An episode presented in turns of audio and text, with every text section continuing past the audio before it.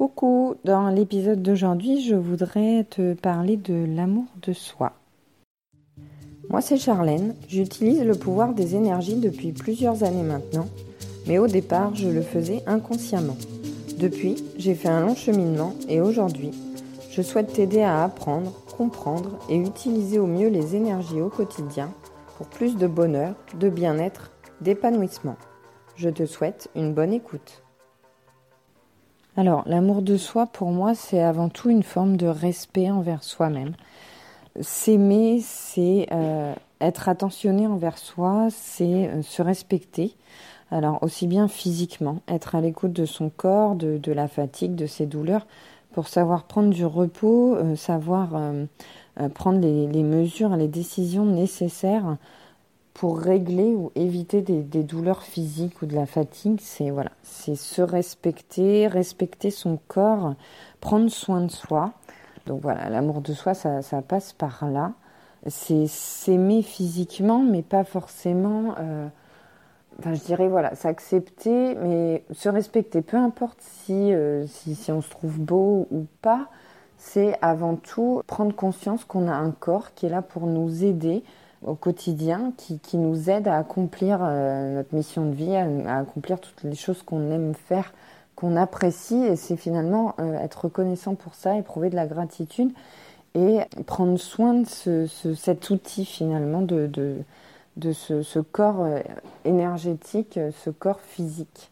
Après, c'est aussi un respect moral, savoir accepter ses qualités, ses défauts parce que oui, on a tous des défauts, on a tous des efforts à faire, dans, un travail à faire sur soi, que ce soit, enfin voilà, euh, l'impatience. Euh, des défauts, il y en a plein, je ne vais pas toutes les citer, mais voilà, quelquefois, c'est aussi prendre du recul par rapport à ça et ne pas se flageller, euh, ne pas se sous-estimer non plus et savoir reconnaître aussi ses qualités. C'est pas parce qu'on a des défauts et qu'il y a des choses qu'on sait moins bien faire ou, qu'on n'arrive pas ou que, que voilà, dans certaines situations, on réagit de, euh, à, l'extrême ou avec colère ou, ou, dans la précipitation que ça veut dire que qu'on est nul et qu'on qu'on vaut rien. On a d'autre part d'autres qualités et c'est savoir reconnaître ces qualités, être fier de soi. Alors, pas dans l'extrême, parce que sinon, c'est qu'on a un chakra déséquilibré. Quand on sous-estime, qu'on voit que ses défauts, euh, qu'on s'auto-flagelle, euh, voilà, nos chakras, ils sont déséquilibrés. Là, il n'y a pas d'amour de soi. Et dans l'extrême opposé, c'est au contraire quand on, est euh, un but de soi-même, un but de sa personne, on est égocentrique, on est narcissique, on, on, voilà, on, se complimente tout le temps, on, a un peu la grosse tête. Euh, là, euh, c'est l'opposé et c'est un déséquilibre aussi des chakras. Là, c'est plus de l'amour de soi, c'est euh, voilà quoi, c'est de l'admiration, c'est de l'égocentrisme, enfin tout ce que tu veux, mais là, c'est c'est l'excès. Et puis il y a un respect émotionnel, le respect de ses émotions, savoir écouter ses émotions, quand on ressent des émotions positives, savoir s'en rendre compte et comprendre ce qui nous procure ça. L'amour de soi, c'est savoir s'offrir ces moments.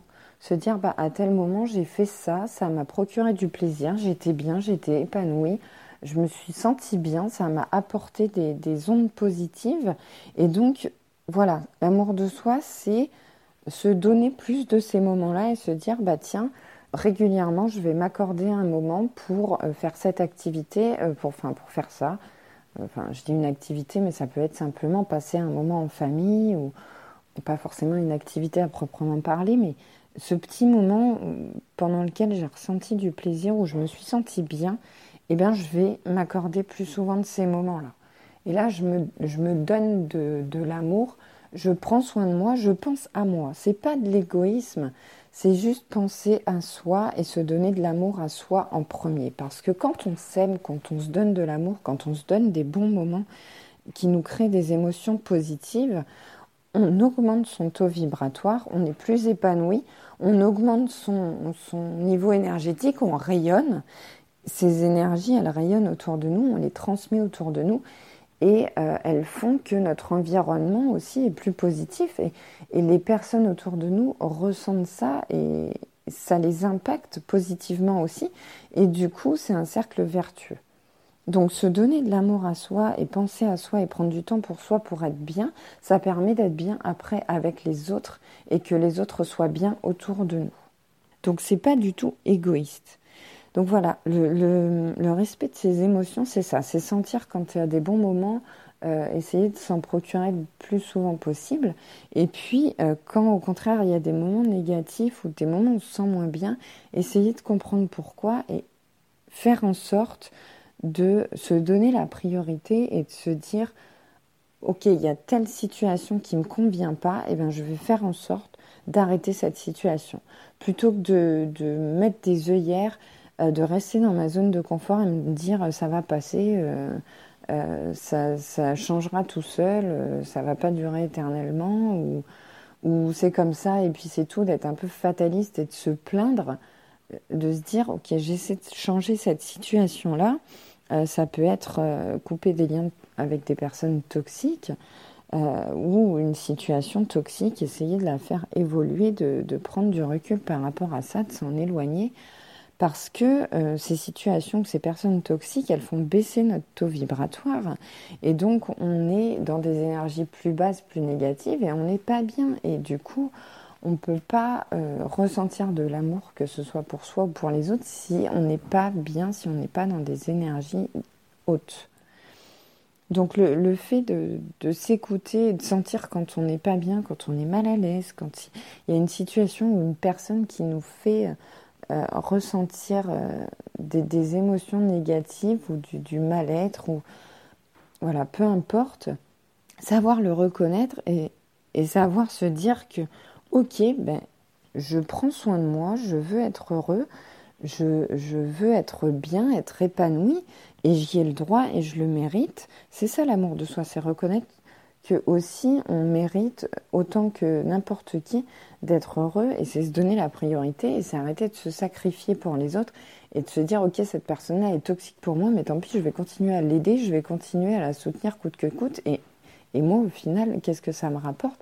Rien du tout, je suis au plus bas et, je suis et moi il n'y a personne qui me tend la main et qui est là pour m'aider quoi.